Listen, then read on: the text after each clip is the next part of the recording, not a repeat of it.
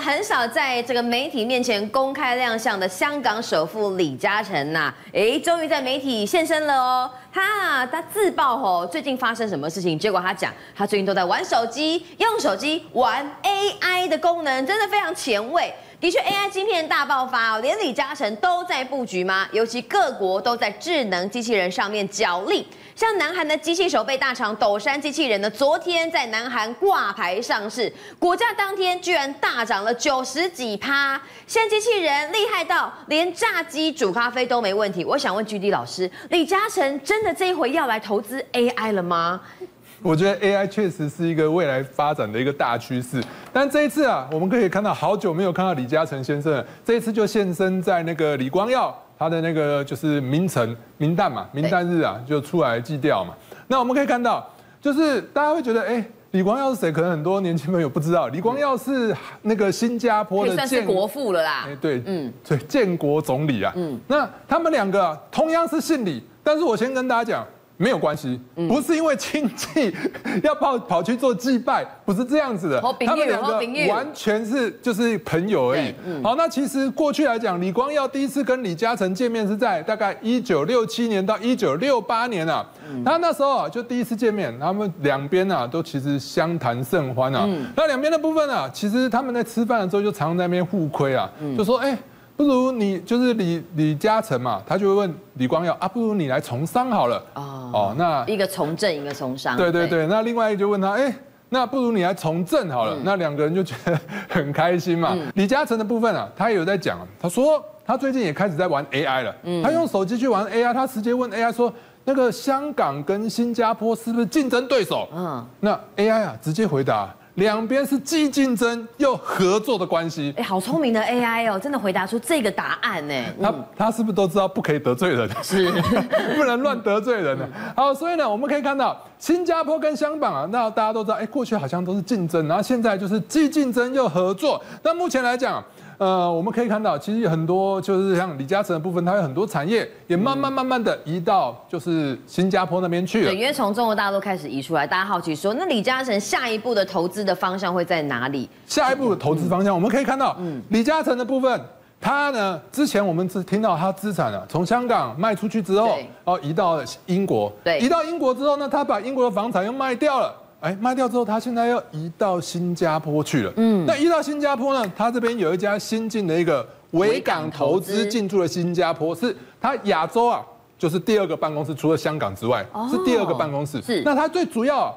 呃，就是说他想要在新加坡这边投资东南亚市场。嗯，那当然了，也有人会说啊，你是不是因为中国的国安法？嗯、你是不是因为疫情控制的太严格？中国那边疫情控制的严格，想润出中国，想要润 出中国，想润对对。好，所以呢，那当然他们就就说，哎，不是啊，嗯，我们是因为投资的考量，但是我个人认为应该有那个因素存在啦。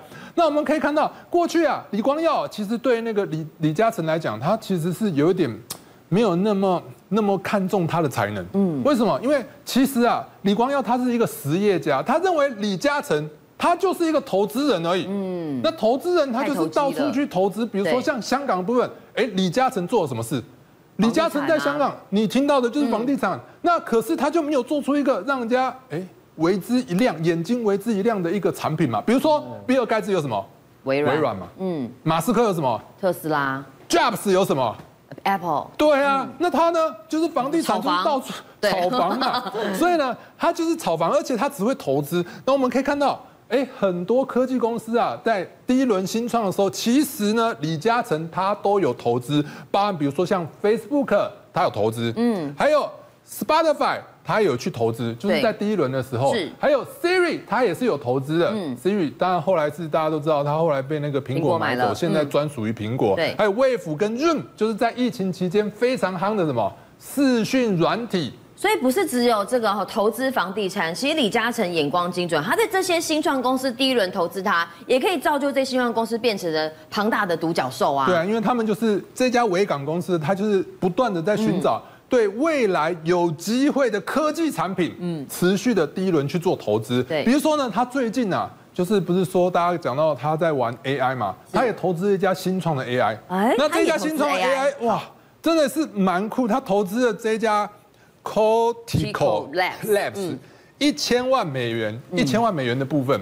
那这家公司我觉得是蛮蛮蛮特别的，嗯，因为他他做人工智慧，我们一般想到人工智慧会讲到 Chat GPT，会想到生成式 AI，嗯，但是它不是用电脑去做人工智慧的，它是直接 有点像以前那个生物科技那种，它用培养皿去培养出八十万个脑细胞。然后用脑细胞呢去训练它，哎，做一些事情，训练它去做学习。然后呢，它现在已经可以做到，在培养皿里头的脑细胞，它可以去连接到电脑去玩游戏。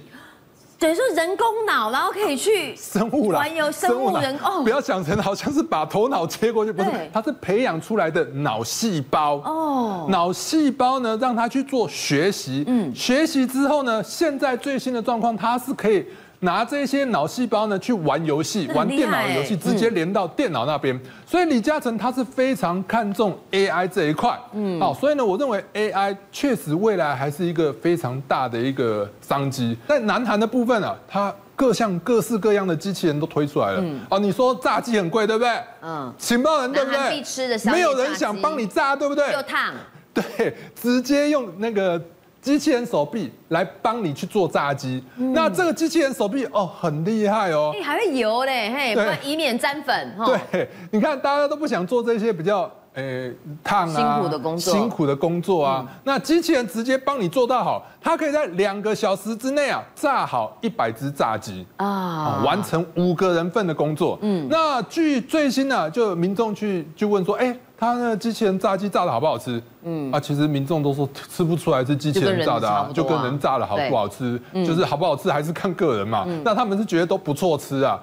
好，所以呢，你看韩国呢，现在机器手臂，还有韩华航泰的工厂，就是也是韩国公司，也是一个韩国的公司。那大家可以看到，他呢直接用机器人在做焊接那。人工的部分只是负责在旁边做辅助去做组装而已。嗯、那这家公司呢，这个组装是在做 K 九的自走炮。那最近来讲，这家公司呢，它跟那个波兰啊，就是签了约，那卖了波兰两百一十二辆 K 九的自走炮。K 九自走炮很厉害哦，它射程可以达到九十公里，九十公里哇！从台北这边可以打到哪？基隆、嗯、桃园都可以了。好，所以目前来讲，它两百一十辆靠着机器人去生产，已经交付了四十八辆了。嗯，那所以机器人啊，啊，未来商机真的是越来越大。可以靠机器人大军。嗯、对啊，那好，再来的部分，韩国还有一家斗山机器人啊，目前来讲，哇，一上市。刚刚不是讲了吗？对，一上市大涨了一百六十趴。这家公司是昨天才在南韩市场上市。对，一上市就涨了一百六十趴。那我们看到是一百六十趴，一百六十趴，因为它的财报数字真的是蛮漂亮的。嗯，它从二零二零年开始啊，哎，它有做财务开会计开始，它本来只有五百亿韩元的营收，一路向上暴增到现在二零二四年啊。已经超越了一千亿，将近了一千五百亿的营收，所以它的营收数字是非常漂亮的。所以一上市呢，就吸引所有投资人的目光，一上市就大涨了一百六十趴。那它机器人有多厉害？它机器人很厉害啊，它就是专门做机器手臂的。我们可以看到，它可以用机器人弹古筝。做古筝呢？对啊，这样手指头很细耶，很精巧，才有办法弹呢。对，大家可以看到画面，它弹的多精巧。对啊，好，所以呢，它现在除了弹古筝之外，它还有很多的应用。那比如说，其实机器手臂的部分还可以拿来做什么？绕冰淇淋啊。嗯。说大家大家不想绕那个。全家的电源有福了啊，不用在那边绕冰淇淋了。对啊，那还可以什么？现在像现代的汽车，他们也推出了一个自动充电的机器人。那我们想啊，我们现在加油，如果自助加油的话，你是不是要走下车，把你的油枪放下去？啊。那如果是电动车的话，我告诉大家，现在他们啊，直接啊，自助加油，你完全不用下车，也不用请工人，嗯，也不用请加油站的店员，就是你车停在定位上，然后那个机器手臂就出来了。对，你的手机只要跟它的那个充电桩有做通讯，做通讯以后，它就自动侦测，然后帮你把你的油盖。油箱盖，这不是油箱盖，电箱盖，电箱盖打开，然后就帮你插进去，然后充电，嗯、充电充完它自动啊拉出来，还可以帮你盖上，嗯、然后你就充完电就走了。对。对啊，所以这就是一个机器人啊，让你就是不用去请那个加油站的店员是。的一个方式。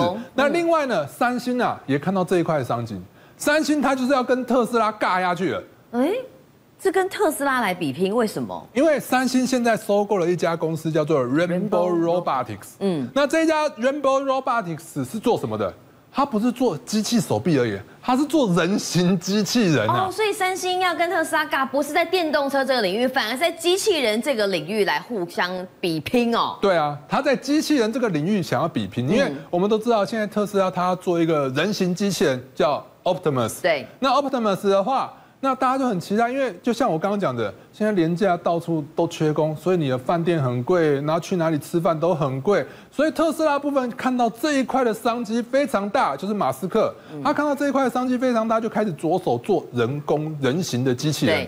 那三星呢？当然了，他在手机要竞争的苹果，那他想说不能输。嗯，对，之前手机已经晚了一步，那这次机器人他提早进场，所以他就买了这家 Rainbow Robotics 的的那个机器人人形机器人公司，就是要跟特斯拉的马斯克的 Optimus 去做比拼。我们可以看到，哇，它这人形机器人也很厉害，直接可以走出来，然后帮大家做一些事情。嗯，那未来呢？呃，有预期他们也许可以连接 ChatGPT 的部分当成他的大脑，那也许就可以就是。